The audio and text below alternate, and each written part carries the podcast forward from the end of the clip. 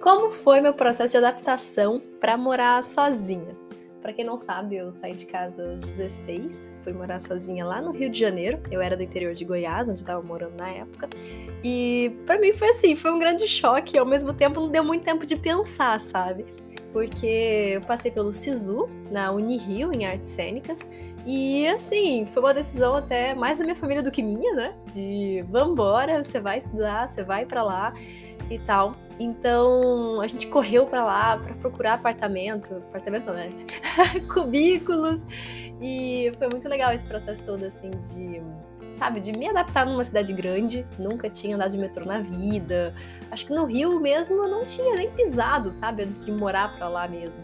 Então foi, foi um processo bem legal, assim, de, de conhecimento, né? De descoberta de, por exemplo, como é que as coisas funcionam. Isso ia desde, sei lá, resolver um negócio no banco até, sei lá, mercado, parte financeira, abrir uma conta no banco. Meus pais me emanciparam para poder fazer assinatura de contrato, de qualquer coisa assim.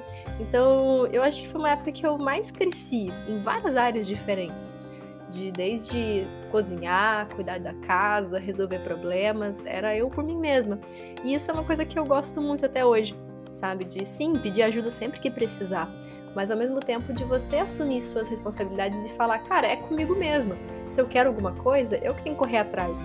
E isso realmente foi, foi, foi bem legal. Eu lembro que eu ia explorando assim a cidade aos pouquinhos, conforme eu precisava de alguma coisa. Então, por exemplo, eu olhava no mapa onde é que era o mercado mais próximo, aí eu conhecia o mercado e já conhecia um quarteirão a mais. Aí depois eu estava na farmácia, ia na farmácia para nada, só para conhecer a farmácia mesmo. E assim eu fui indo explorando a cidade, pegando ônibus pela primeira vez. Nossa, foi um baita desafio. Eu anotei tudo no papelzinho, as linhas de ônibus para ir, as linhas, as linhas de ônibus para voltar. Então, com certeza Acho que muita coisa assim de me virar sozinha, depois de ter ido, por exemplo, no intercâmbio também foi a mesma coisa. E eu acho que essa experiência de vai dar tudo certo, né? Vamos passar perrengue, vamos passar perrengue, vai dar tudo errado, vai dar tudo errado.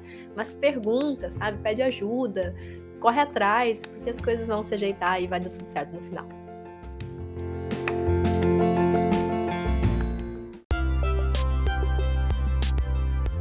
Eu sou a Sara Schomayer, médica pelo FRJ e mentora de vestibulandos. Hoje você ouviu mais um episódio do podcast, o podcast do arroba Método Questiona.